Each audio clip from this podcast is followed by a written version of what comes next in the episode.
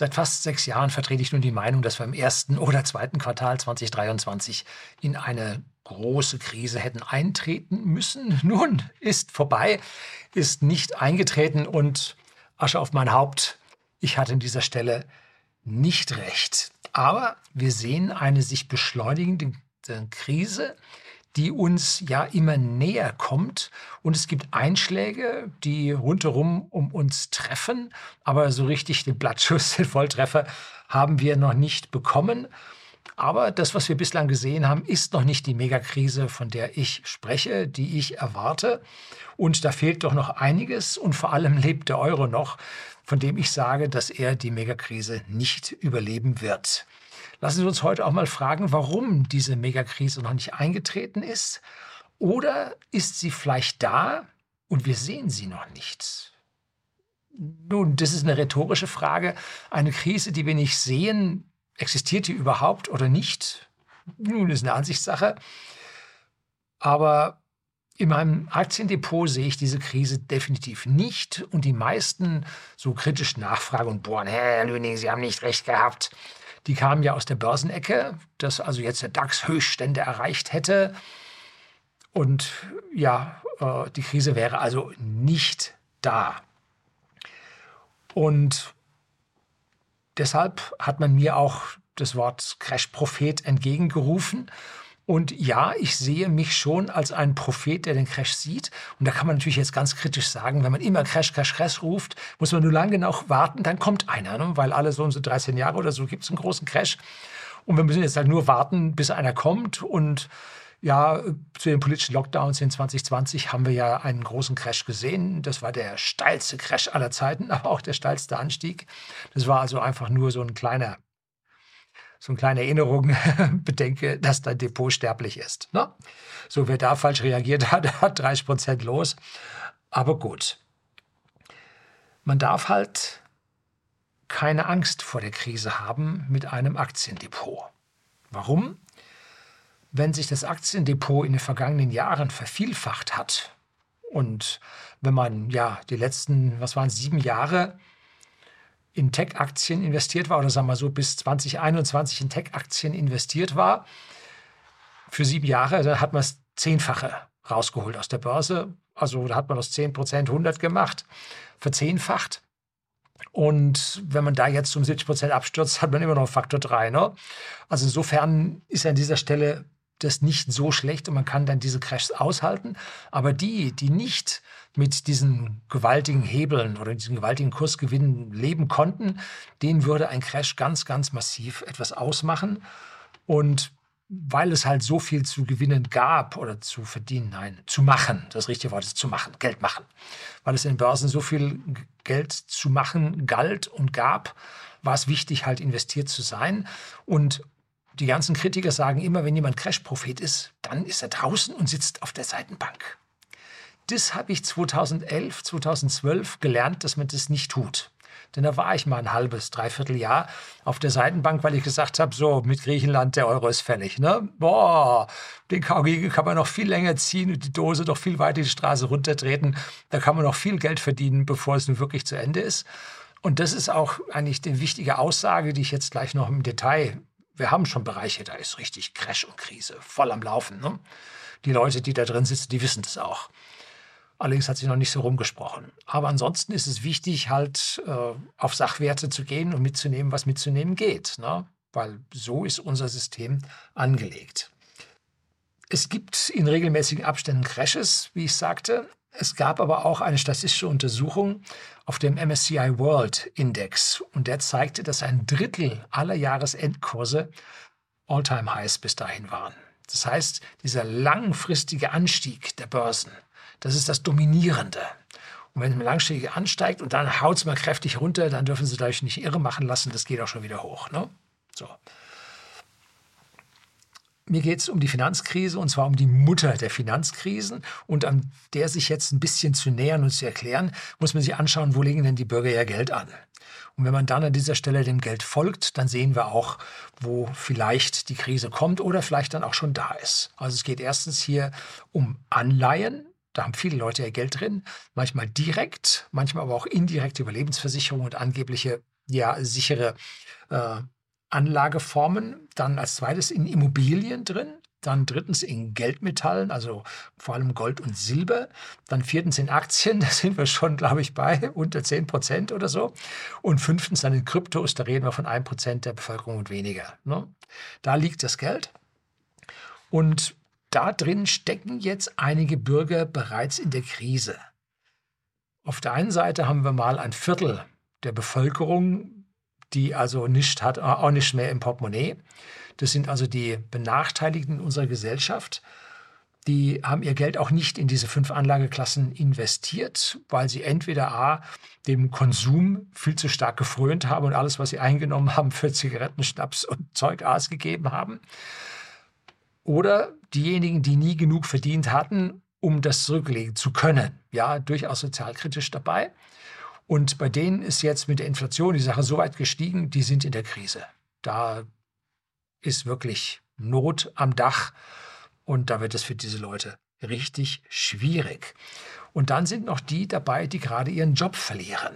Die Arbeitslosigkeit steigt. Jetzt in einer Jahreszeit, wo es seit Jahrzehnten immer nur eine Richtung gab, nämlich abwärts mit der Arbeitszeit, auf einmal steigen sie.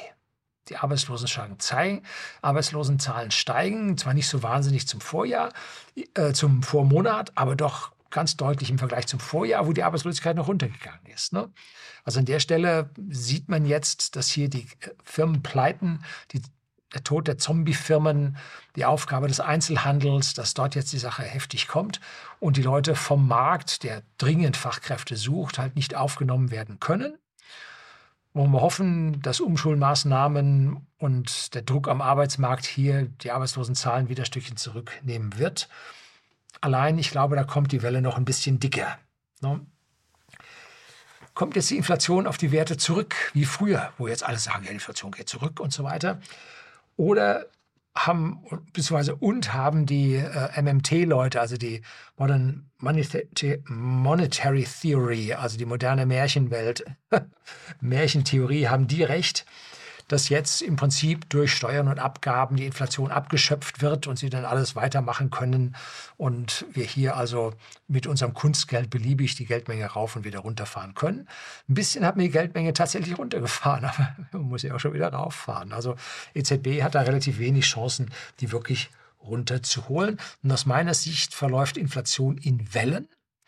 Und wir haben jetzt die erste Welle gesehen, die geht jetzt ein Stück weit zurück und dann kommt die nächste Welle meine feste Meinung, losgelöst oder ausgelöst durch ja, eine Lohnpreisspirale. Keine Frage, dass die Löhne steigen müssen. Ne? Weil sonst hätten wir ja direkt die Bürger enteignet. Ne? Jetzt steigen dann die Löhne, aber diese Löhne werden dann in die Preise wieder umgewälzt und dann steigen die, steigt die Inflation wieder. Und das ist ja eine Sache, die jetzt stufenweise, wellenweise die Sache nach oben treibt. Ob das nun so kommt und wieder weitergeht, dafür sprechen tut, dass wir in unserer Core Inflation, also die Inflation ohne Lebensmittelpreise, ohne Energiepreise, also ohne alles, was wirklich schwankt und stark volatil ist, dass diese Core Inflation ja jetzt gerade mal stabilisiert ist, beziehungsweise noch ganz leicht steigt. Aber diese massiven Rückgänge der Energie hat bei den grundlegenden Dingen in der Inflation noch nichts bewirkt. Und die Mieten sind zum Beispiel mit, ich weiß nicht mal, das 6% oder 13% in unserem Warenkorb für den Verbraucherpreisindex mit drin. Aber für die nicht so Wohlhabenden in der Gesellschaft machen die Mieten aber 20, 25, 30 Prozent aus und die sind massiv gestiegen. Also da läuft eine versteckte Inflation, die, die Leute nicht so sehen, zumindest mal in offiziellen Zahlen nicht, aber in ihrem Portemonnaie an der entsprechenden Stelle dann schon. So, das war jetzt die Einleitung. Jetzt kommt das Intro. Dann geht's los.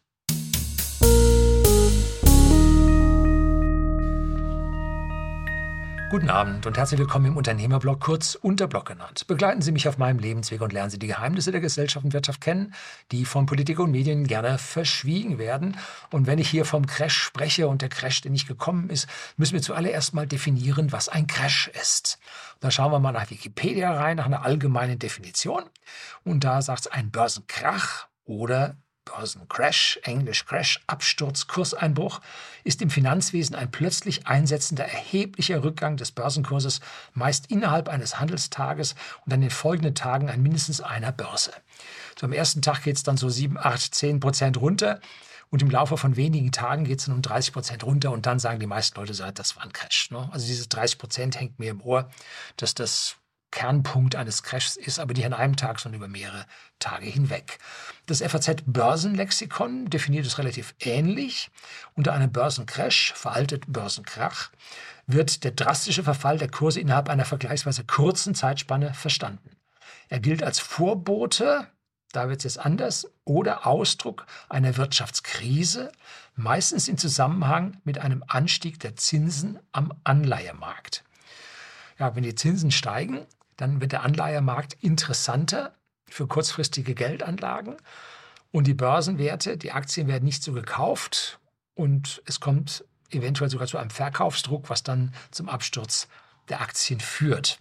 Und die Wirtschaftskrise als solches ist natürlich dann auch für einen Börsencrash äh, ja, nahezu Voraussetzung. Ich hatte allerdings immer von einer Finanzkrise gesprochen, die mit Bankenversagen, mit Bankenpleiten, mit Währungsversagen, mit extrem volatilen Währungskursen, Umrechnungskursen zwischen Währungen einhergeht. Ich habe nicht zwingend vom Crash gesprochen, obwohl ich auch vom Crash, ja, Asche auf mein Haupt, auch erwähnt habe. Mir geht es aber vor allem um eine Finanzkrise als Ganzes mit ihren Institutionen, dass Institutionen an der Stelle versagen. So, Definition Finanzkrise. Finanzkrisen sind eine spezielle Form der Wirtschaftskrise und als krisenhafte Verwerfungen im Finanzsystem erkennbar, die durch plötzlich sinkende Vermögenswerte, zum Beispiel durch Aktienkurse oder andere Börsenkurse, siehe Börsenkrach, und der Zahlungsunfähigkeit zahlreicher Unternehmen der Finanzwirtschaft und anderer Wirtschaftszweige gekennzeichnet sind und die die ökonomische Aktivität in einem oder mehreren Staaten beeinträchtigt. So, also hier geht es jetzt weitaus tiefer. Und für mich gehört zu einer Finanzkrise auch eine Anleihenkrise, eine Krise im Anleihenmarkt dazu. Und wenn wir jetzt die vernichteten Werte von der Silicon Valley Bank, der First Republic und der Credit Suisse uns anschauen, da äh, zählen wir diese Werte zusammen und kommen auf vernichtete Werte, die höher liegen als damals im Finanzcrash 2007, 2008, also Finanzkrise 2007, 2008. Das heißt, wir sind heute schon weiter. Und wenn wir jetzt definieren, haben wir eine Finanzkrise, dann kann man nur an nichts anderes sagen als ja. Das Einzige ist, damals hat man halt Lehman Brothers pleite gehen lassen und hat die Verluste die Finanzindustrie tragen lassen. Heute ist der Staat eingetreten und hat gesagt, wir retten die und hat nun diese Krise mit diesem Geld, was da reingeschüttet wurde, mit Zentralbankgeld, halt diese Banken aufgefallen, gefangen. Da hat es nun bei den Aktionären ein paar Verluste gegeben, aber bei den Anlegern hat es halt keine gegeben. Um halt diesen Ran auf die Banken, dieses Ich will mein Geld haben, bevor die Bank pleite geht, äh, das hat man an dieser Stelle dann wohlweislich verhindert. Und darum kam es zu diesen Anmeldungen mit den Problemen und der Zahlungsunfähigkeit auch erst am Freitagnachmittag, als die Börse zu war. Ne? Und dann konnte man übers Wochenende dann machen und Montag früh kam dann Fed und Finanzministerin in den USA und haben gesagt, also alles Paletti, der Bürger verliert kein Geld. Das war also das war 2007, was wir da erlebt haben. Aber diesmal hat man gewusst, was kommt und hat schneller an dieser Stelle reagiert. Und vor allem hat man nicht wie in einem freien Markt reagiert, dass der, der die Sache verbockt hat und der die Sache weitergetrieben hat, dass der nicht gezahlt hat, sondern dass der gerettet wurde. Das war Sozialismus. Ne?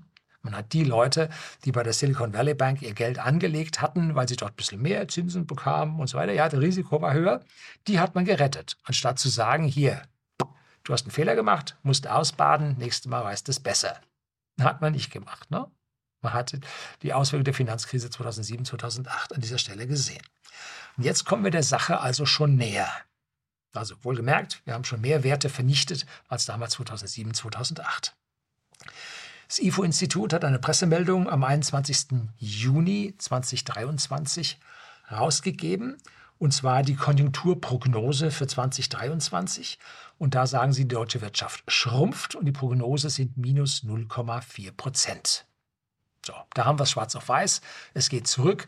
Nichts, was eine Finanzkrise wäre, sondern wir sind in der Rezession. Die Frage ist jetzt, kommt es jetzt zu erheblichen depressiven Zuständen wie vor 100 Jahren in der großen Depression, wo wir an der Stelle dann ganz mass massive Rückgänge in der Wirtschaftsleistung gesehen haben, im Haufen Arbeitslosen, wo es also da die Wirtschaft ganz massiv erwischt hat. Und dann fragen wir mal, woran habe ich denn meine Schätzung, dass wir dahin gehen im Quartal 1, Quartal 2 2023 denn festgemacht? Ich habe die Bücher des ja, Bankenexperten, des Bankensicherheitsberaters, äh, der diese Sicherheitssysteme für 80 Prozent der Banken in Deutschland konstruiert hat für diese Crash-Tests und so. Markus Krall habe ich gelesen. Und zwar das Buch müsste der Draghi-Crash gewesen sein. Und da ist ein Diagramm drin, ein hervorragendes Diagramm, was zeigt, wie die Banken, denn wir hatten ja Einblick in alle Bankbilanzen und dort ohne Angabe der Banknamen. Man konnte aber sehen, das waren also genossenschaftliche, das sind die Sparkassen, so das konnte man schon erkennen. Dann die größte, sah man, ah, das müsste die Deutsche Bank sein und die andere, das könnte die Commerzbank sein. Da hat man gesehen, wann diese Banken nun in den Verlust rutschen, wann ihr Eigenkapital aufgebraucht sein wird durch die vielen Verluste, die sie machen konnte man ganz deutlich sehen, durch die invertierte Zinskurve, durch die niedrigen Zinsen am Anleihemarkt, äh, durch die Beschränkung der Möglichkeiten des Invests an Börsen, ist nämlich dann verboten, die müssen mündelsichere Anleihen begeben. Und da gab es dann von den Staatsanleihen gab keine Zinsen mehr drauf, da wurden also 0% da ausgegeben, also da konnten die Banken nichts mehr verdienen. Und bei den Häuslebauerkrediten, die sie dann am Ende mit 0,89% ausgeben mussten, 2020, weil einfach der Wettbewerb um diese Kredite viel, viel zu hoch war, um dort überhaupt noch eine Marge für die Bank rauszuholen. Also da haben sie keine Geschäftsmöglichkeiten mehr gehabt, konnten ihr Eigenkapital nicht halten und sanken nun mit diesen gesamten Verlusten, die sie eingefahren haben, über die Jahre nach und nach ab. Und wenn man das extrapoliert hat, dann war für mich 2023 Schluss. So, das verbarg sich hinter meinen Gedanken, Q1 oder Q2 2023 ist der Laden zu Ende. So, das war mein Gedanke dazu. Und mit diesem Versagen der Banken wäre es auch ja schwierig geworden, dass die Zombie-Unternehmen, also die Firmen mit nicht genügend Eigenkapital, die von Fremdkapital leben, dann von der Bankenseite aus in den Orkus gerissen worden wären, weil mit Pleitegehen von Banken können die keine Folgekredite für die Zombie-Unternehmen ausgeben und die würden dann damit gezogen. Jetzt kann man sagen, wenn die Zombie-Unternehmen pleite gehen und ihre Kredite an die Banken nicht zurückzahlen können, dass dann von dieser Seite aus die Banken in den Orkus gezogen werden. Ne? Durchaus möglich. Und Definitionen von Zombie-Unternehmen bin ich oft gefragt worden. Da gibt es so einen allgemeinen Satz, wenn die Gewinne, die das Unternehmen über die letzten drei Jahre netto, netto, netto erzielt haben, für die Bedienung der Kreditzinsen nicht mehr ausreichen. Dann haben wir ein Zombie-Unternehmen vor uns, was im Prinzip auf Kosten seines Eigenkapitals lebt. Und wenn das die schon lange genug machen, haben die kein Eigenkapital mehr. McDonald's hat ein negatives Eigenkapital von, als ich letztes Mal geguckt habe, schon drei Jahre her oder so, von minus 6 Milliarden damals schon gehabt. Müsste eigentlich mal nachgucken, ob sie jetzt das schon abgebaut haben, weil das Fremdkapital jetzt teurer geworden ist als Eigenkapital. Ob sie jetzt, also die haben ihre Aktien immer hübsch zurückgekauft und haben sich dafür fremd verschuldet. Geht auch, ne? wenn die Fremdzinsen mit 0,8, 0,9 Prozent billiger sind als die Zinserwartung des Aktionärs. Dann nimmt man Fremdkapital auf und macht einen Aktienrückkauf und schüttet das Geld an die Aktionäre aus. Jetzt müsst ihr mit gestiegenen Zinsen, müsst ihr jetzt müssten jetzt diese Unternehmen den Rückkauf von Aktien gestoppt haben, um ihr Eigenkapital durch die Gewinne aufbauen zu lassen und dafür weniger Fremdkapital nehmen, weil da die Zinsen einfach höher sind. Müsste man eigentlich jetzt in den ersten Quartalsbilanzen von den, das läuft ja schon seit einem Jahr ungefähr, müsste man das jetzt ja sehen, dass es dort jetzt an dieser Stelle dann besser geht. Mit diesem, mit diesen Pleiten geht man davon aus, dass 25 Prozent aller Unternehmen ihre Zinslast nicht mehr tragen können und damit Zombie-Unternehmen sind. 25 Prozent. Weil wir über die letzten Jahrzehnte einfach zu wenig Pleiten gesehen haben, weil das Geld zu billig war. Jetzt, wo die Zinsen steigen, wird das Geld teurer. Jetzt müssen die extrem optimieren, ihre Kredite ablösen, dass sie nicht so viel Zinsen zahlen müssen. Das Identische, was beim Staat ist. Der müsste im Prinzip auch nicht mehr verschulden, sondern die Schulden abbauen, damit die Zinsen runtergehen. Ja, so denkt der Staat nicht. Ne? So, was ist stattdessen passiert? Nun, im Rahmen der politischen Lockdowns wurden Hilfsmittel über die Banken und Firmen ausgekippt. Corona-Hilfen und Kredite und, und, und. Und im Finanzsystem wurde gerettet, was nicht bei drei auf dem Baum war. Ne? Also da hat man Geld richtig reingeschoben. Und die BaFin, also unsere Bankenaufsicht, die verlangt auch gar keine Bilanzen mehr von den Banken. Nein, wollen wir nicht sehen. Was ich nicht weiß, macht mich nicht heiß. Dann haben die Banken gesagt, gut, dann kriegst du die auch nicht. Und dann haben sie angefangen, die Regulierung zu ändern, haben sie angefangen, Gesetze zu ändern. Und dann haben sie die, Banken, die Bankbilanzen wieder angenommen und nach diesen Bankbilanzen oder nach den neuen Regularien waren diese Bankbilanzen jetzt wieder okay, dass also die Phase, wo sie eigentlich Insolvenz hätten anmelden müssen, die Banken, dass die also an ihnen vorübergegangen ist, weil man einfach nicht drauf geschaut hat. Und jetzt alles vorbei, Krise überwunden, glänzende Zukunft? Ganz im Gegenteil. Die Krise wurde nicht gelöst. Sie wurde genauso wie 2007 nur mit viel, viel Geld zugedeckt. Und wenn man irgendwo ein Feuerchen mit Papiergeld zudrückt, zuwirft, erstickt, dann schwelt es darunter weiter und fängt dann wieder das Brennen an. Nicht unbedingt an derselben Stelle, vielleicht ein bisschen daneben. Und dieses Papiergeld, das brennt gut. Ne? Also das ist richtig Zündstoff. Und die Geldmenge ist so angewachsen, dass die Inflation begonnen hat zu laufen, und zwar heftig. Und zwar bereits vor dem Krieg. Bereits im Herbst 2021 stand die Inflation schon auf 5 Prozent. Da ging es schon ab. Da war es schon am Laufen. Ne? Der Krieg ist keine ursächliche Entschuldigung für Inflation. Gut, der Krieg war oder ist mit Benzin ins Feuer gießen und so, ne? um das mal so richtig anzufachen. Natürlich, das gehört mit dazu. Und deswegen poppt es jetzt überall auch verstärkt hoch. Und eines der größten Probleme, die wir momentan sehen, sind die Anleihen. Die waren früher so stiefmütterlich behandelt worden. Und was sind Anleihen? Das sind Schuldtitel von Staaten, Firmen und Banken selbst. Auch die Banken nehmen Anleihe auf, damit sie dann noch mehr zocken können. Ne? So, und diese Anleihen können gleichzeitig an der Börse gehandelt werden. Es ist nicht so eine Staatsanleihe. Kauft man, wartet dann drei, zehn, 30 Jahre oder in Österreich 100 Jahre und gibt die dann zurück und bekommt dann das Geld zurück. Nein, man kann die vorzeitig an der Börse handeln, wenn man das Geld braucht.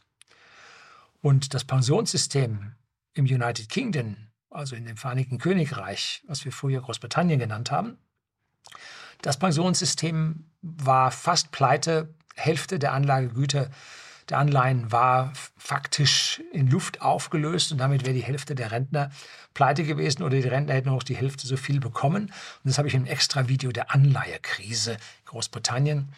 Gebe ich Ihnen unten auch in der Beschreibung den Link da drauf. Sie können sich ansehen, was dort war. Und die unsägliche Liz Truss ist damit zur Premierministerin mit der kürzesten Amtszeit von 45 Tagen geworden. Ja, die hat also genau das Falsche im im richtigen Moment gemacht. Das falsche im falschen Moment. Ja, wie man es so nimmt. Ne? So, wie funktioniert nun eine Anleihe, um das mal ganz kurz zu bringen? Ein Staat braucht Geld und begibt eine Anleihe, so nennt man das.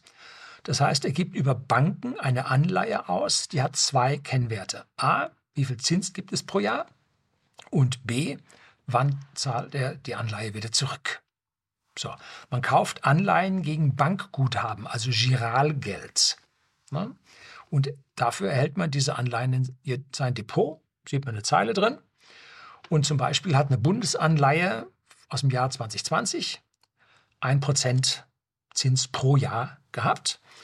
Und eine zehnjährige Anleihe war das. Und hat man 10.000 Euro da einbezahlt, so erhält man jedes Jahr 100 Euro, diese 1% an Zins. Das ist okay, kein gutes Geschäft, weil die Inflation schon immer auch damals schon bei 2% und damit deutlich drüber lag. Aber man erhielt wenigstens etwas zurück. Das Geld war etwas gesichert. Lief diese Anleihe über 10 Jahre, so erhielt man 10 mal 1%.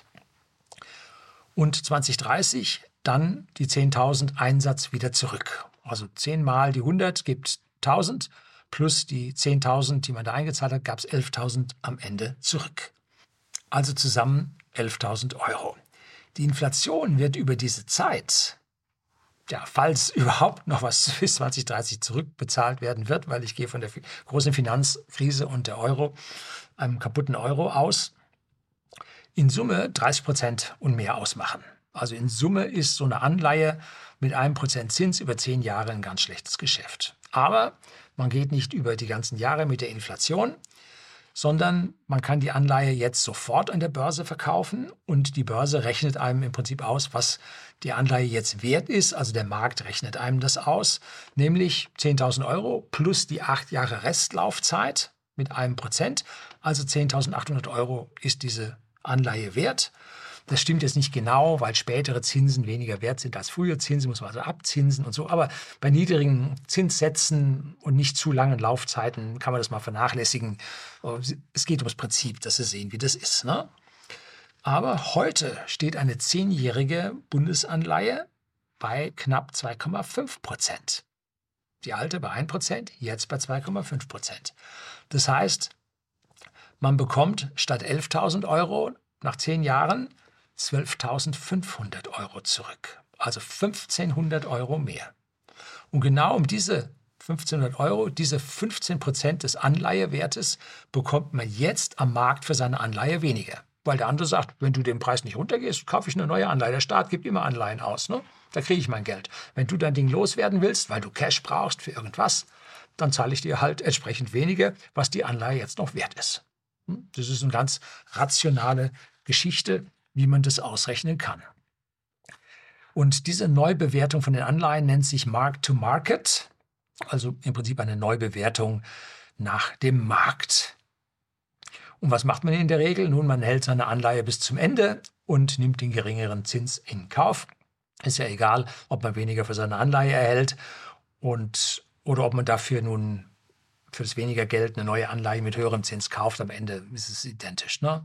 Das rechnet sich aus. Wenn Sie wissen wollen, was Ihre Anleihen wert sind, wie diese Wertverluste sind, da gibt es ein WikiHow, den Wert von Anleihen berechnen. Den kriegen Sie unten in die Beschreibung rein.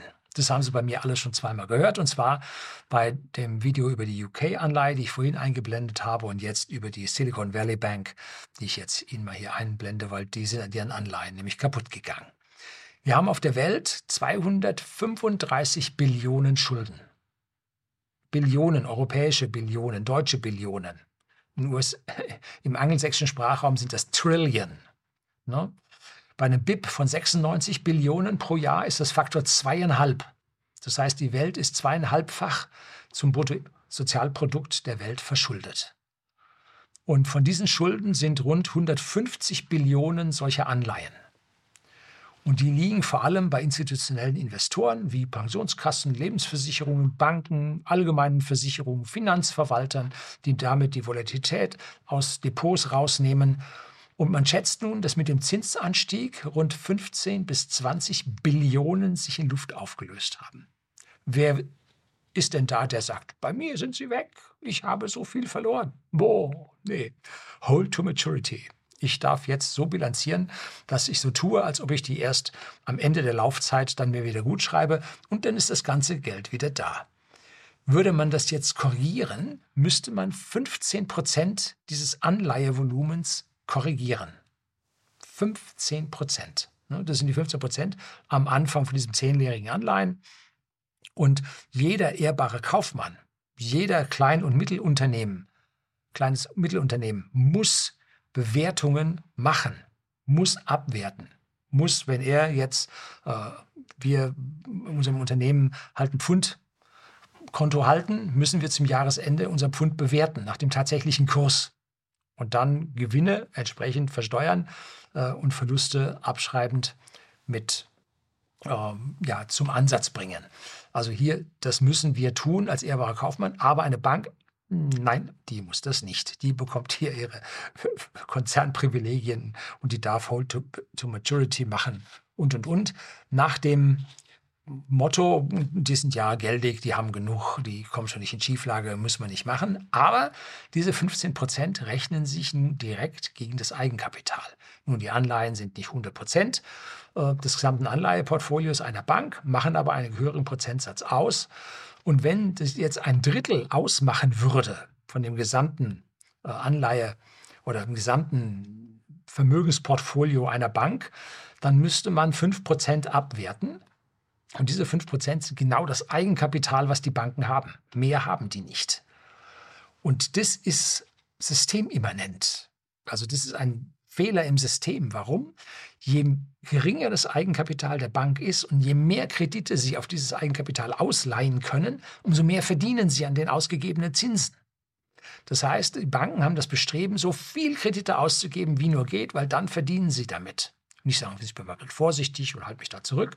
Nein, je mehr ich ausleihe, umso mehr verdiene ich daran. Und damit ist Eigenkapital immer knapp. Und wenn ich jetzt eine 5% Reduktion habe und habe ein Eigenkapital von 4 bis 5%, pleite. Das ist meine Rechnung mit Q1, Q2 2023 gewesen. Jetzt heißt es, ja, die Banken müssen aber 12,5% Eigenkapital haben. Da müssen Sie genau lesen, bewertetes Eigenkapital. Denn für gewisse Wertpapiere muss man keine 100% Eigenkapital unterlegen, sondern man hat zum Beispiel mündelsichere Anleihen, wenn man äh, Staatspapiere sich anleiht, muss man die nicht mit 100% Kapital unterlegen. Ich glaube, kann ich, ne? weil der Staat ist sicher. Und von großen Konzernen braucht man nur 70% unterlegen und so. Also das ist alles eine sehr, sehr äh, windige Bewertungsgeschichte. Und wenn hier in diesen Bewertungen etwas durcheinander kommt, zack, war es das, dann ist die Bank überschuldet. Und weil man nun diese Überschuldung verhindern wollte, hat man die Bewertungsgrundlage für die Banken geändert. Und jetzt dürfen die Banken ihre Anleihen nach Nennwert bilanzieren und müssen nicht abwerten, weil sie das Geld bis Ende halten und dann ist das Geld ja wieder da. Ne?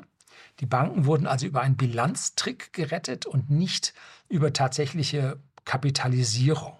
Es ging ja sogar noch schlimmer, weil es gab ja immer weniger Insolvenzen. Die sanken von 1,5 bis 2 Prozent pro Jahr, sanken die runter auf 0,4, 0,3 Prozent pro Jahr. Da hat man gesagt, die Risikopuffer brauchen wir nicht mehr. Jetzt können wir aus den Risikopuffern Eigenkapital machen. Und das kann ich ja wieder beleihen. Ja, solche Bilanztricks hat man auch gemacht, dass man hier auch die Bank an der Stelle nicht retten musste, sondern man hat nur Bilanztricks gemacht, um hier ein Stückchen weiterzukommen. Jetzt könnte man eine Bank relativ easy zum Einsturz bringen, wenn also hier irgendwelche äh, äh, Occupy Wall Street und wie die anderen alle heißen. Man müsste nur hingehen und müsste im Prinzip äh, Protestanten ja, äh, schick kleiden und dann in der Reihe vor der Bank draußen stellen, außen vor den Eingang und dann einen hinstellen, der ein Foto macht und twittert. Also da stehen sie bei der Bank an, die wollen ja Geld haben. Muss ja nicht stimmen, man steht ja nur draußen. Ne? Gab es irgendwie, das bin ich drauf gekommen, äh, in den USA soll es einen Fall gegeben haben, da war eine Bushaltestelle, fiel es an zu regnen und die Bank hatte eine Markise. Da sind alle von der Bushaltestelle zur Markise gelaufen, weil sie da im Trockenen standen. Da sagen sie, oh, die Leute stehen bei der Bank an. Ne? Ja, solche Sachen sollen passieren. Weiß nicht, ob es wirklich passiert ist. Aber das wäre nur eine Möglichkeit, wie man unser Bankensystem relativ easy zu Fall bringen könnte. Ja, wollen wir es nicht hoffen. So, bei uns in Seeshaupt bin ich ein bisschen aufmerksam geworden. Wir haben eine Sparkasse, eine relativ kleine, während die Raiffeisenbank bei uns, Volksbank Raiffeisenbank bei uns die Zentrale nach Seeshaupt gelegt hat, vom südlichen Starnberger See bis rüber Landshut. Ähm, und da mächtig sich vergrößert hat, ist die Sparkasse immer kleiner geworden. Und jetzt haben sie ihr Sparkassenhaus, wo oben wahrscheinlich Wohnungen drüber sind, vermietet ist, unten dann der Schalter drin ist. Das Ding haben sie an die Gemeinde verkauft. Warum an die Gemeinde? Nun, weil die Gemeinde ja die Sparkassen zur Hälfte normalerweise besitzen und die andere Hälfte gehört den Landesbanken. Und war jetzt die Sparkasse so knapp, dass sie eine Finanzspritze brauchten. Sie haben es für 2,8 Millionen, glaube ich, an die Gemeinde verkauft. Was macht die Gemeinde jetzt mit dem Gebäude? Nun, sie wird die Sparkasse zurück, zurückvermieten. Um, warum hat sich die Sparkasse davon? Gut, ganz simpel wäre es, wird sie nicht halten. Die machen wir einmal zu, machen noch einen Bankautomaten da und dann war es das mit Sparkasse, musst du dann irgendwo in die Kreisstadt fahren. Da hast du eine Sparkasse. Das wäre die normale Erklärung. Die andere Erklärung wäre äh, bilanzschwach. Hat man ja auch bei den Sparkassen gehört, dass da also in den Landesbanken diese ganzen Verzwängungen auch nicht äh, ohne Probleme vorübergegangen sind.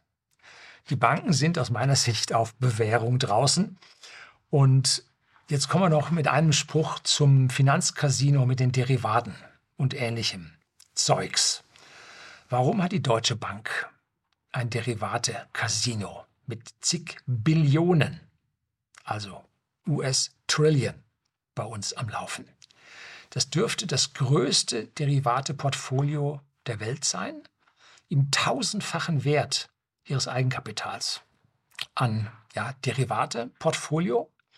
Nun, das liegt bei der Deutschen Bank, weil diese Optionsscheine in den USA schlichtweg verboten sind. Sie sind zu gefährlich. Ne? Die Lehman-Zertifikate, die bei uns verkauft wurden, ja, da haben sie dann ganz schwer geblutet und haben nachbezahlen müssen. Und in den USA gibt es ganz klar nur Optionen und Futures und fertig. Ne? So. Und diese abgeleiteten, gebündelten, verbrieften und was es da alles für einen Schmarrn gibt, den gibt es bei uns. Ne? Und die Deutsche hat sich also diesen Schuh angezogen, weil man so schnell von diesen Billionen, wenn man da ein Promille an Gebühren kassiert oder so, sind es gleich Milliarden, die man verdienen kann. Ne? Das ist der Grund dafür, warum das Casino bei der Deutschen läuft. Ne? Und jetzt höre ich schon hier die Börsenhalbprofis lamentieren. Das ist alles vollkommen egal, das liegt nicht bei der Deutschen Bank. Das Risiko ist ja zwischen den Kontrahenten und die Deutsche Bank steht nur dazwischen. Und da denken diese Halbbörsenprofis einfach nicht weit genug. Klar steht die Deutsche Bank dazwischen, zwischen diesen beiden Handelspartnern, die diese Optionsscheine miteinander abschließen. Aber die Deutsche Bank steckt im Risiko, wenn ein Counterpart ausfällt. Oh, aber die sind versichert, da gibt es ja die äh, Ausfallversicherungen. Ja, gibt es. Wenn aber dieses Billionen, zig Billionen Portfolio das Wackeln anfängt, und es gibt nur eine Handvoll oder zwei Handvoll Versicherungen, Derivateversicherungen, deren Eigenkapital deckt das nicht. Bei weitem nicht genug.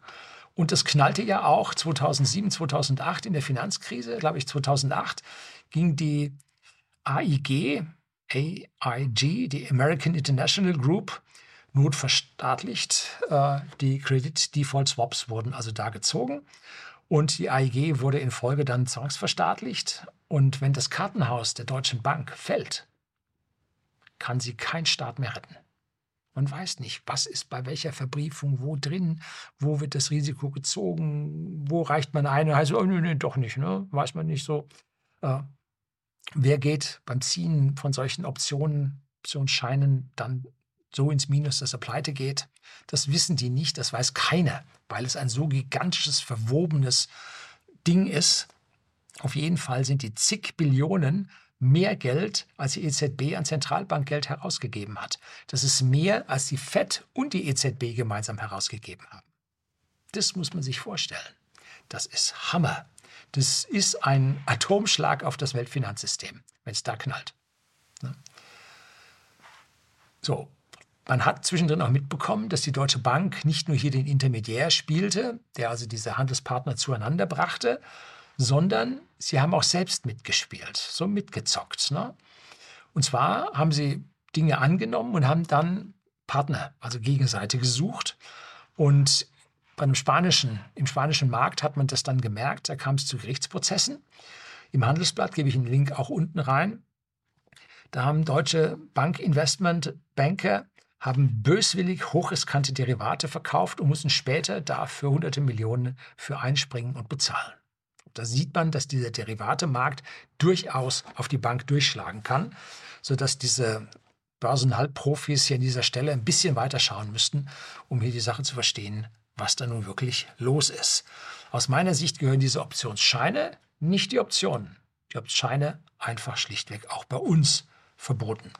Ein einzelnes Risiko, eine einzige Option ist erkennbar, überschaubar, beherrschbar. Aber so wie es in Derivaten gebündelt wird und verdeckt wird und irgendeine Ratingagentur irgendetwas dazu sagt, was am Ende sich ja 2007, 2008 als falsch erwies, wenn das dann dazu kommt, dann knallt es also dermaßen, dass alle dran sind. Und dieses Casino von der Deutschen Bank läuft auf 42 Billionen US-Trillion muss man sich die, äh, den Annual Report 2022 der Deutschen Bank anschauen. Gibt es einen Link auch unten in der Beschreibung, Seite 164 des Geschäftsberichts. Da sind die 42 Billionen sauber abgedruckt. Und meines Wissens war vor fünf Jahren oder so dieses Casino noch 64 Billionen groß. Da hätten sie also schon ganz heftig ein Drittel von abgebaut. Aber äh, es ist ein Rennen gegen die Uhr ob sie es schaffen, dieses Portfolio abzubauen, wobei sie dann gleichzeitig ihre, ja, ihre Einnahmen verlieren und dann haben sie nichts mehr gegen ihre Kreditausfälle durch Immobilienkredite, durch Firmenpleiten entgegenzusetzen, weil sie brauchen diese Gewinne. Was sie dort verdienen, das ist ja nicht der Gewinn, den sie nachher pro Quartal oder pro Jahr ausschütten, sondern weniger. Also die haben dazu zu schütten. Sie brauchen das Geld. Sie tun das, weil sie das Geld brauchen. Ne? Tja, wir werden es sehen, ob der Kreditausfall durch die Immobilienblase oder die Zombie-Firmen schneller ist als hier der Abbau für diese Derivateblase. Nun ja, der Immobilienmarkt, und da müssen wir es ihm ganz deutlich sagen, der ist gecrasht. Und da ist der Crash da. Den hat es heftig erwischt. Da ist Game Over.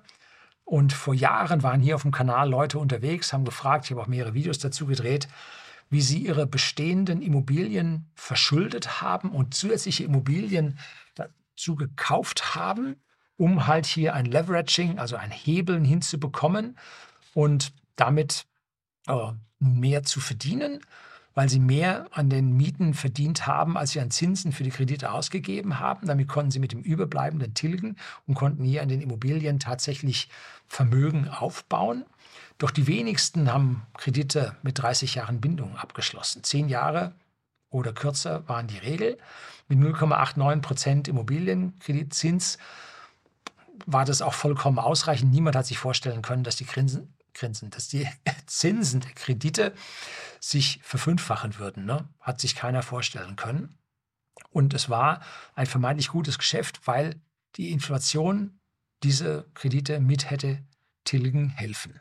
Ich habe davon immer abgeraten, solche Schulden zu machen und damit in eine Megakrise. Ja, der Crash-Prophet sagt, es gibt eine Megakrise. Ja, gibt es nicht. Ne? So, trotzdem gesagt, da sollte man nie mit riesigen Schulden reingehen, weil Schulden machen abhängig. Und zwar richtig. Jetzt wissen wir warum. Wir sind abhängig oder diese Menschen sind abhängig von dem niedrigen Zinssatz. Und nicht nur zieht die Inflation an, auch die Zinsen ziehen massiv zur Bekämpfung der Inflation an. Und das Blöde ist, dass das Einkommen der Angestellten nicht in dem Maße nachzieht, das ist dann doch eher verhaltener gestiegen, dass also das verfügbare Einkommen gesunken ist. Und Inflationen münden meist in Rezessionen und Depressionen, bis man dann da wieder rauswachsen kann. Bloß mit unserer äh, schlechten Zukunft damals, als wir die hohen Inflationen, Ölkrise 1, Ölkrise 2 in den 70er und 80er Jahren hatten, da wuchsen wir mit 10, 12 Prozent pro Jahr. Da konnten wir rauswachsen. Jetzt schrumpfen wir bei der hohen Inflation das wird nichts. Ne? Das geht in die Stagflation. Und da gehen auch die Einkommen der Selbstständigen und der Unternehmen zurück und die Immobilien steigen nicht mehr im Preis. Nein, wie ich anfangs gesagt habe, sie sinken. Ne? Wollen wir mal eine kurze Rechnung für diesen Sprengstoff sehen? Da gibt es ein Video, kleiner Kanal, äh, nennt sich Immobilienpreise, was kommen wird. Link finden Sie oben und unten in der Beschreibung. Die Kernaussage, die Immobilienpreise müssen aktuell schon um 20 Prozent sinken, um die nicht mehr zu bezahlenden Zinsen wieder zu spiegeln. Das heißt, die Zinsen sind gestiegen und um die monatlichen Beiträge konstant zu halten, was man sich vorher leisten konnte, was man sich jetzt leisten kann, müssen die Preise um 20 Prozent sinken. Und aktuell hört man von Preisen, die verkauft wurden, die lagen 30 Prozent schon unter aber die Anzahl an Transaktionen ist um 70 Prozent zurückgegangen. Das heißt, die Leute sagen, nee, für 30 Prozent unter Wert verkaufe ich nicht. Ne? Das kann ich aussitzen. Ja, die Inflation kommt wieder zurück, die Zinsen sinken wieder und dann klappt das alles. Schwer zu sagen. Wenn die Inflation jetzt die nächste Welle kommt, weiter steigt, können die Zinsen noch mal ein Stückchen hochgehen. Und die Krise schlägt dann total zu, wenn die Eigentümer ihre Kredite, wie es so schön heißt, prolongieren müssen, also verlängern müssen und dann zu hohen Zinssätzen abschließen müssen. Die monatlichen Zahlungen werden sich dann, wie dieser Herr bei dem Immobilienvideo zeigte, werden sich verdoppeln. Und das trägt kaum ein Einkommen, einfach eine Verdoppelung der Immobilienkreditzahlungen für Zins und Tilgung, das schaffen die nicht. Ne? Und dann werden die Banken hingehen und werden diese Immobilien verwerten, wie es so schön heißt. Das heißt, sie werden sie verkaufen. Ja, warum? Um ihr Eigenkapital zu retten. Ne? Allerdings dauert sowas bei den Gerichten, bis das alles durch ist, mindestens anderthalb Jahre und dann kommen die Immobilien als Schnäppchen auf den Markt. Und die Frage stellt sich, können die bis dahin noch weiter gesunkenen Immobilienpreise die Schulden die bei der Bank oder die Fehlbeträge, die bei der Bank aufgelaufen sind durch diesen Kredit, können die die ausgleichen oder nicht? Oder bleibt bei der Bank Minus übrig nach dem Erlösen? Ne? Je länger sie warten, umso schlimmer wird es, weil ja zusätzlich jetzt unsere Immobilien noch äh, durch die, äh, die Renovierungsauflagen, die Isolationsaufgaben, die Heizungsaufgaben nochmal im Preis um 20 bis 40 Prozent abgewertet wurden. Also nochmal schlimmer. In Spanien haben sie da schon lange den Trick gemacht. Da sieht man die alten Immobilien, die Ruinen rumstehen, halb fertig oder drittelfertig. Und die wurden nicht verkauft, dass sie jemand anders fertig bauen konnte, sondern die blieben als Ruinen dort stehen, weil die Banken die zum Nennwert in den Büchern drin lassen durften. Und nicht zum, ja, zum Tageskurs oder zum realen Kurs dann verkaufen mussten und dann nur einen Teil ihres Eigenkapitals gerettet hätten. Nein, sondern sie haben sie drin gelassen, um ihre Verluste nicht abzuschreiben. Und dann kommt das Problem, wenn man jetzt eine Immobilie verloren hat, wo zieht man dann hin? Ne? Die Mieten steigen massiv an, weil es keine neuen Immobilien gibt, wegen den hohen Finanzierungskosten. Und außerdem gibt es einen Druck auf den Mietwohnungsmarkt durch die ganzen Zuwanderer.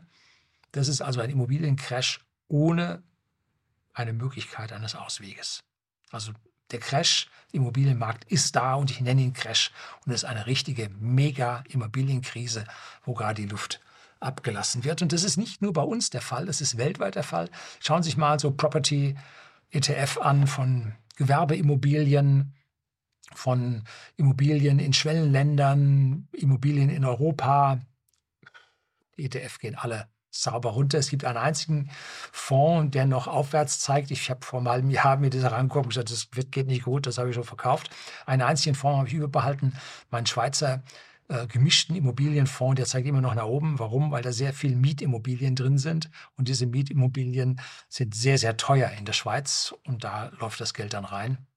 Also das ist das Einzige, was im Immobilienbereich aus meiner Sicht noch positive Zahlen zeigt.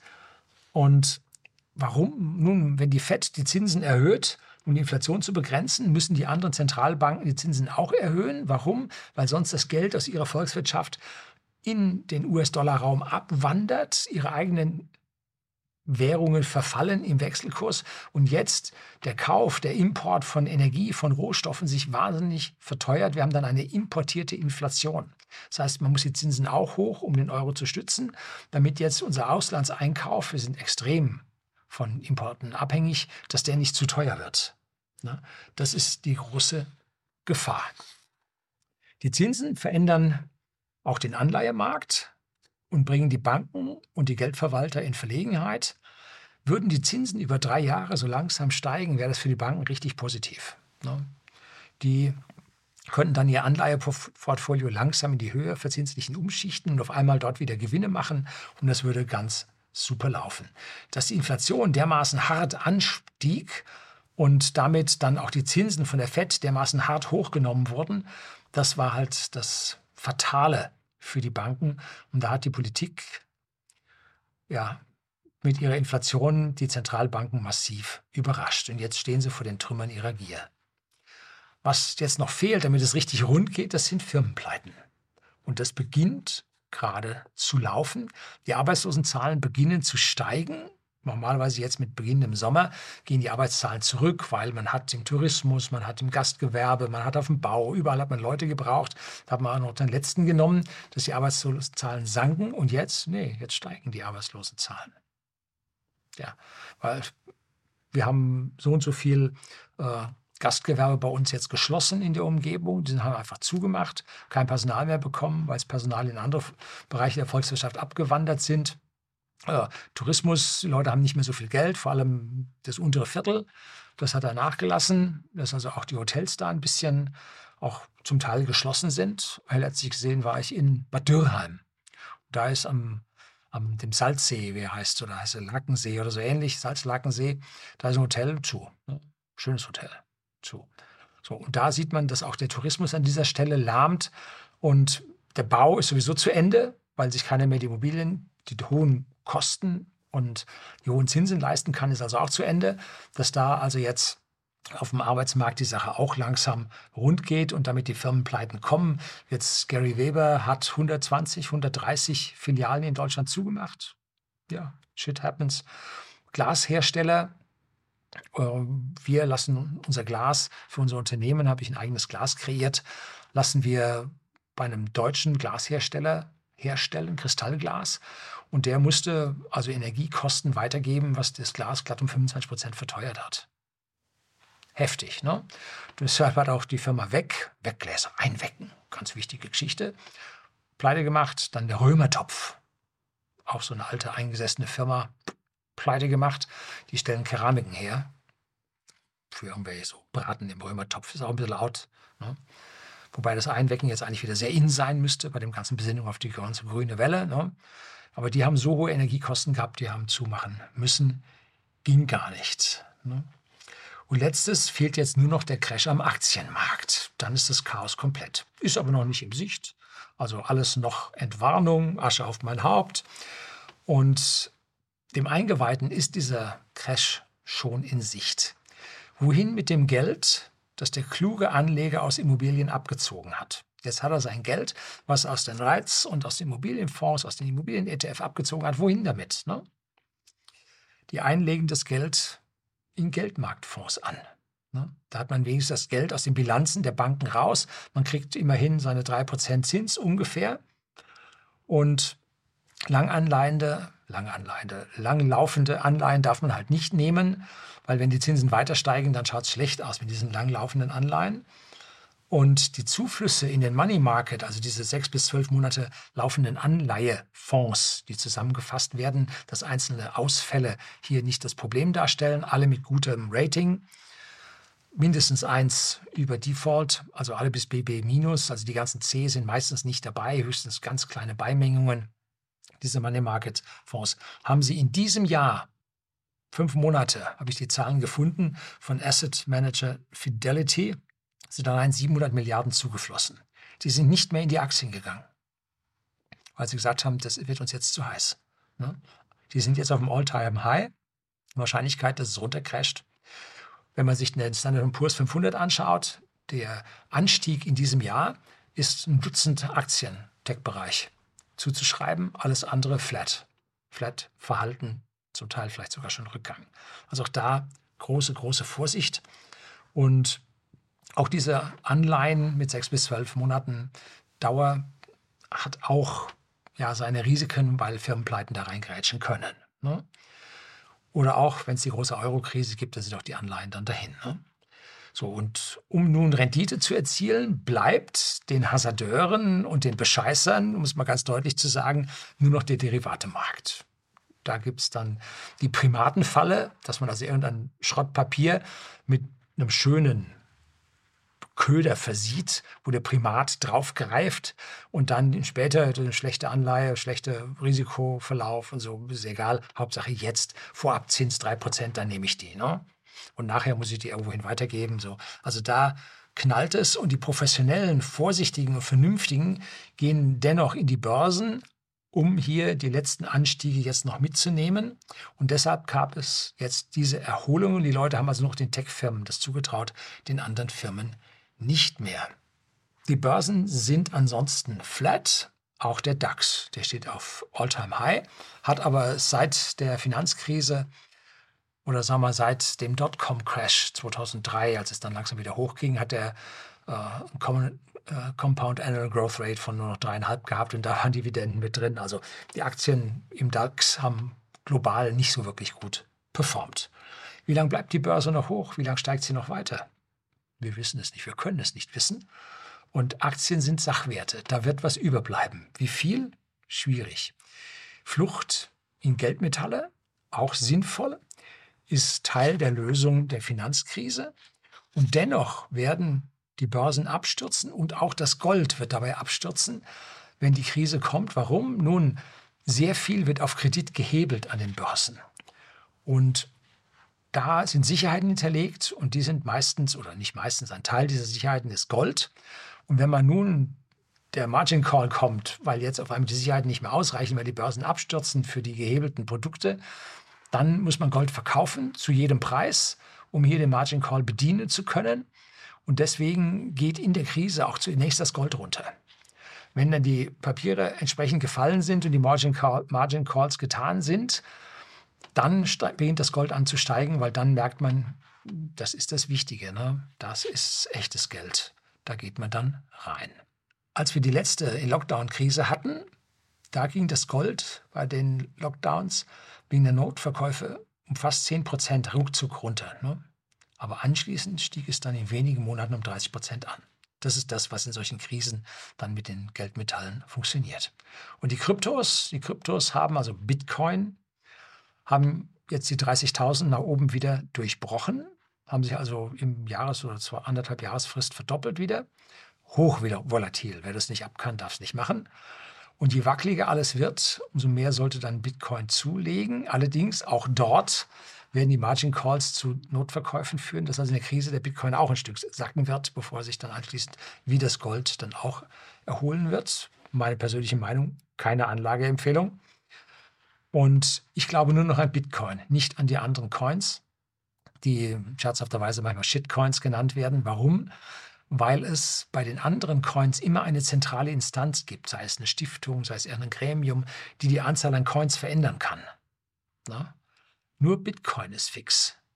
Ich habe noch ein bisschen XRP und ein bisschen Ether, aber viel ist das nun wirklich nicht mehr. Ich traue diesen Währungen, diesen Kryptos dann nicht. So, zum Abschluss. Die meisten werden meine Aussagen zum Megacrash auf die Börse bezogen haben und das ist noch nicht passiert. Und so haben sie recht, dass ich nicht recht hatte. Nun gut, für die, die es auf Immobilien bezogen haben, für die ist der ultimative Crash bereits da. Vor allem die, die geleveraged haben, die auf Kredit diese Immobilien erworben haben, die stehen am Rande ihrer Existenz und werden sogar ja, mit einer Privatinsolvenz rechnen müssen, weil man ja für diese Immobilienkredite mit allem, was man hat, birgt. Wogegen, wenn man in Aktien ist, verliert man mit den Aktien. Hat man gehebelte Derivate, kann das heftig werden. Und deshalb ist die äh, ja, die Krise auf dem Immobilienmarkt tatsächlich da, und zwar die Megakrise. Die wird jetzt dort aus den Börsen abgelassen und der Renovierungszwang hat, wie gesagt, zusätzliche minus 20 bis minus 40 Prozent auf die Immobilien durchgedrückt. Das hätte man vermieden, vermeiden können, wenn die Regierung bewusst nicht Feuer ans Eigentum der Häuserbesitzer gelegt hätte und diese Zwangsenteignung, anders kann man es nicht sagen, äh, im Prinzip verursacht hätte. Dann hätte man vielleicht bewusster, langsamer aus den Immobilien die Blase die Luft aus der Blase ablassen können, wäre vielleicht mit dem blauen Auge davongekommen. Aber jetzt müssen die, die mit ihren Häusle und Renovierung auch nicht zurechtkommen, die Dinge auch noch so schnell wie möglich verkaufen, bevor sie dann im Minus landen. Jetzt wird der Druck auf die Immobilien wird heftig. Und viele Erben werden ihr Erbe nicht antreten können, weil sie das Geld für die Renovierung nicht haben werden. Und dann kommen diese Immobilien zusätzlich auf, auf den Markt und dann knallt es wieder. Ne?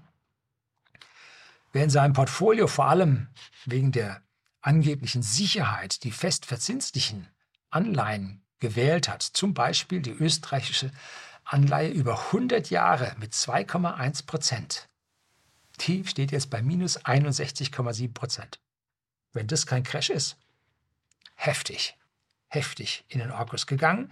Die deutsche 30-Jährige liegt bei minus 16 Prozent, die 10-Jährige erst bei minus 3, weil die Kurve invers ist und da noch ein bisschen Reserve drin ist. Da bei den deutschen Anleihen ist noch kein richtiger Crash da. Und vor dem Börsencrash ist mir persönlich nicht bange. Mein Depot hat in der Vergangenheit heftig zugelegt und man darf jetzt nicht glauben, alles, was auf diesem Depot an Zahlen steht, gehört einem schon. Das sind Zahlen auf einem Stück Papier. Wichtig ist, die Firmen, die im Hintergrund stehen, wie stehen die da? Wie wie ist deren Zukunft? Was werden die noch schaffen? Ne? Wenn die Aktienkurse in den Keller rauschen, sie haben nach wie vor zehn Aktienanteile des Unternehmens XYZ. Ist nach wie vor alles da. Bloß die Zahlen, die da stehen, sind weniger. Wenn das Unternehmen gut aufgestellt ist, wird es sich erholen. Ist es ein Zombie-Unternehmen? Wop. Ne? So, das wird an dieser Stelle passieren. Und deshalb ist es viel, viel wichtiger, was für Papiere Sie im Depot haben, als das, wo diese Werte aktuell stehen. Also das, was Sie im Depot haben, ist viel, viel wichtiger, weil ja an diesen Zahlen ja auch noch die Inflation nagt. Ne? Müssen Sie auch. Wenn Sie da pro Jahr keine 15, 17 Prozent plus auf Ihrem Portfolio haben, dann haben Sie gegenüber der Ausweitung der Geldmenge haben Sie verloren. Irgendeiner hat nämlich diese ausgeweitete Geldmenge jetzt bei sich auf dem Konto. Ne? Der hat gewonnen. Ne? Meistens Cantillon-Effekt, Cantillon-Effekt sind das meistens die Banken und Finanzverwalter. Ne? Also, Sie müssen hier auf jeden Fall drin bleiben, um hier Ihre Chancen zu verbessern, dass Sie dann Fleisch haben, um diesen Crash aushalten zu können. Für mich ist der Mega-Crash dann da, wenn der Euro ganz massiv unter Druck gerät und Länder wie Italien und etwas später dann wir so ein Viertel des Staatshaushaltes für Zinsen ausgeben müssen, dann werden die ersten Länder aus dem Euro aussteigen, damit sie inflationieren können, weil sie sich an diesem Euro dann sonst die Zähne ausbeißen und es einfach nicht tragen können. Das wird nicht gehen. Und wenn der Erste aussteigt, dann geht es ganz schnell. Dann überlegen sich die anderen auch, oder steige ich auch aus. Dann wird gerettet werden, aber sie haben schon so viel zig Billionen dann ausgegeben. Das wird dann richtig schwierig und dann kommt es zu diesem lang erwarteten Crash. Es könnte aber auch anders losgehen, um mal hier ein ganz bisschen in eine andere Richtung zu gehen.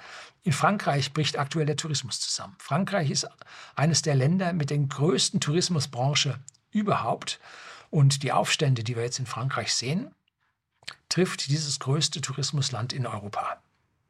Und zwar schon vor der Sommersaison hart. Ne? Und dann sprang das über in die Schweiz. In Lausanne geht es jetzt auch los. Wir hatten ja unsere Partyszene in Stuttgart, dann unsere Chaostage in Berlin. Und im Ruhrgebiet haben wir aktuell gerade wirkliche kriegsähnliche Zustände gehabt, wo die Polizei sich noch nicht mal mehr in die Gebiete reingetraut hat und da einen ja, einen Friedensrichter aus einer anderen Legislatur oder äh, Judikative da eingeschaltet hat und nachher hat die, äh, unsere Judikative gesagt, ja, ist in Ordnung. Ne? Das ist Versagen, Staatsversagen ist das. Ne? Und das könnte bei uns dann auch dazu führen, dass jetzt, wenn er so eine Innenstadt verwüstet ist, dann sagt auf einmal eine große Kette, lass es H&M sein oder Louis Vuitton oder Hermes oder sonst eine, nee, machen wir nicht mehr auf. Und die anderen da war es sowieso auch so ziemlich knapp, machen wir klein, machen wir alles zu, hören wir auf damit, macht keinen Sinn mehr. Ne? Dann ist auch dort die Krise da, dann wird es heftig. Vielleicht beginnt der Crash aus diesem Grund, dass wir unsere Aufstände, unsere Unruhen im Land nicht mehr unter Kontrolle halten können. Hm? Wie gesagt, ich persönlich bleibe im All-In, wobei ich meine Immobilien-ETF in den Money Market Fonds umgelegt habe und mal gucke, ob diese Immobilien global irgendwo einen Boden finden und ich dann wieder umschichten kann. Und ich hoffe, dass mir am Ende 30 bis 50 Prozent dieser Zahlen auf dem Papier übrig bleiben. Das ist meine Hoffnung. Ich gehe wirklich von 50 bis 70 Prozent Verlusten aus. Und wenn Sie vorher hingehen und sagen, oh, jetzt verkaufe ich, dann geht es nachher nochmal 20 Prozent hoch, haben Sie einen schwarzen Peter gezogen. Oder Sie verkaufen alles und dann geht der Euro baden. Ne? Haben sie es auch weg. Ne? Besser wäre es gewesen, sie hätten, dann gibt es nämlich den Crack-Up-Boom. Wenn es also dann richtig crasht, dann können die Aktien hochgehen, weil das Sachwerte sind und die Inflation, die dann einsetzt, massiv, hebt diese Börsenkurse massiv an. Konnte man äh, 1923 in Deutschland sehen, wo das dann hochkriegen an den Börsen. Ne? Geldmetalle und Kryptos muss man natürlich als Notgroschen haben, um hier ja vielleicht sogar, wenn es übelst kommt, eine Fluchtwährung zu haben, die man mitnehmen kann. Ne? Auch wenn am Anfang die Kurse in der Krise sinken werden. Wünschen wir uns allen das Beste. Ich wünsche Ihnen alles Gute für Ihr Depot. Sie werden es brauchen. Ne? Und bereiten wir uns auf das Schlechteste vor. Das soll es heute gewesen sein. Herzlichen Dank fürs Zuschauen.